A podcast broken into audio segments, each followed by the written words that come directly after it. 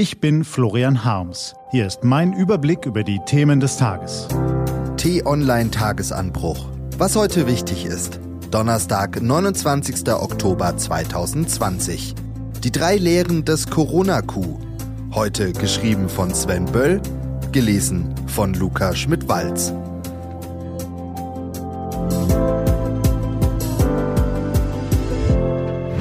Was war? Wer montags bis samstags vorwiegend mit Einkaufen beschäftigt ist und an Sonntagen typischerweise Gottesdienste besucht, wird einen ziemlich normalen November verbringen können. Für alle anderen dürfte der Monat recht eintönig werden. Ab nächsten Montag wird Deutschland zum zweiten Mal in diesem Jahr heruntergefahren. Darauf haben sich die Kanzlerin und die Ministerpräsidenten gestern geeinigt. Weitreichende Maßnahmen, die im Konsens beschlossen werden. Was vor kurzem noch illusorisch schien, ist nun möglich geworden. Es ist ein Corona-Coup, aus dem sich drei Lehren ziehen lassen, die über die aktuelle Pandemie hinausreichen. Erstens.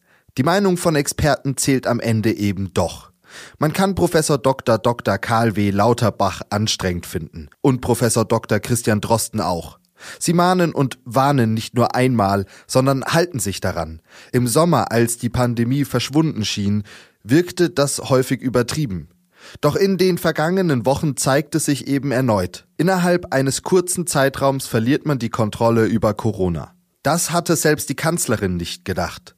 Es ist gerade einmal vier Wochen her, dass sie davor warnte, dass es an Weihnachten mehr als 19.000 Infektionen pro Tag geben könnte. Das galt vielen als übertrieben. Nun könnte es bereits in wenigen Tagen 20.000 Infizierte geben. Wohl auch deshalb zog die Kanzlerin vor ein paar Tagen die Professoren Lauterbach und Drosten zu Rate, wie es in Berlin heißt. Die beiden schilderten ihr das Konzept eines Wellenbrecher-Lockdowns. Die Idee, das öffentliche Leben, soweit es irgendwie geht, zurückfahren, dadurch die Kontakte zwischen den Menschen drastisch reduzieren und so das exponentielle Wachstum brechen. Wenige Tage später hatte sich nicht nur die Bundesregierung die Idee zu eigen gemacht, sondern Merkel überzeugte auch die Ministerpräsidenten, die zuletzt eher dadurch aufgefallen waren, individuelle Lösungen vorzuziehen. Der Beschluss vom Mittwoch zeigt deshalb, dass die Einschätzung von Experten für die deutsche Politik immer noch zählt. Aber Politiker brauchen für ihre Entscheidungen auch eine gesellschaftliche Akzeptanz. Und die nimmt in der Regel nur zu, wenn der Druck steigt. Die harten Einschränkungen sind nur durchsetzbar, weil die Infektionszahlen jetzt im Herbst dramatisch steigen und die Bilder aus den Krankenhäusern in Bergamo vom Frühjahr im kollektiven Gedächtnis gespeichert sind. Zweitens. Unser politisches System funktioniert aller Kritik zum Trotz. Das Leben eines Ministerpräsidenten ist zu normalen Zeiten vergleichsweise angenehm. In der Regel wird man fast überall liebevoll Landesvater oder Mutter genannt, kann hier Reden halten und dort Bänder durchschneiden. Und wenn mal etwas nicht so gut läuft, mit dem Finger nach Berlin zeigen. In schlechten Zeiten wie einer Pandemie zeigt sich allerdings, dass die Länder eben doch mehr Kompetenzen besitzen und entsprechend mitzureden haben. Das Problem in einem föderalen Bundesstaat ist jedoch, dass die meisten Bürger in Krisenzeiten weniger auf die Landes- als die Bundeshauptstadt gucken.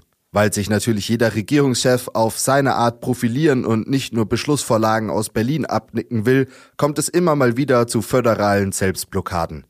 Gestern hat sich allerdings gezeigt, dass wir eben nicht nur im Kanzleramt, sondern in allen Staatskanzleien verantwortungsvolle Politiker haben.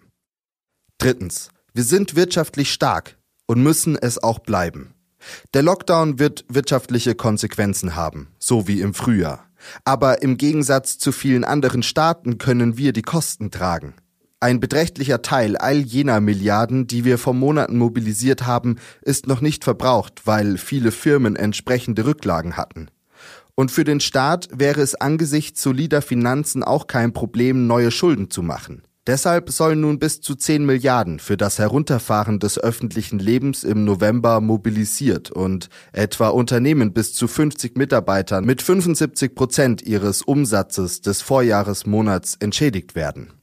Natürlich gibt es unzählige Menschen wie etwa Soloselbstständige, die trotzdem ein ökonomisch verheerendes Jahr verbringen.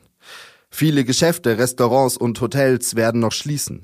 Dennoch lässt sich sagen, dass die deutsche Politik hilft, wo sie kann. Nicht nur im Inland, sondern auch in Europa. Weil das aber nur dank des wirtschaftlichen Erfolgs in der Vergangenheit geht, entsteht daraus auch ein Auftrag für die Zukunft. Wir sollten alles tun, damit das so bleibt. Was steht an? Die T-Online-Redaktion blickt für Sie heute unter anderem auf diese Themen. Das Uniklinikum Halle stellt am Vormittag die Ergebnisse einer Studie zum Übertragungsrisiko bei Großveranstaltungen vor. Für das Experiment wurden im August bei einem Konzert mit Tim Bensko Daten erhoben.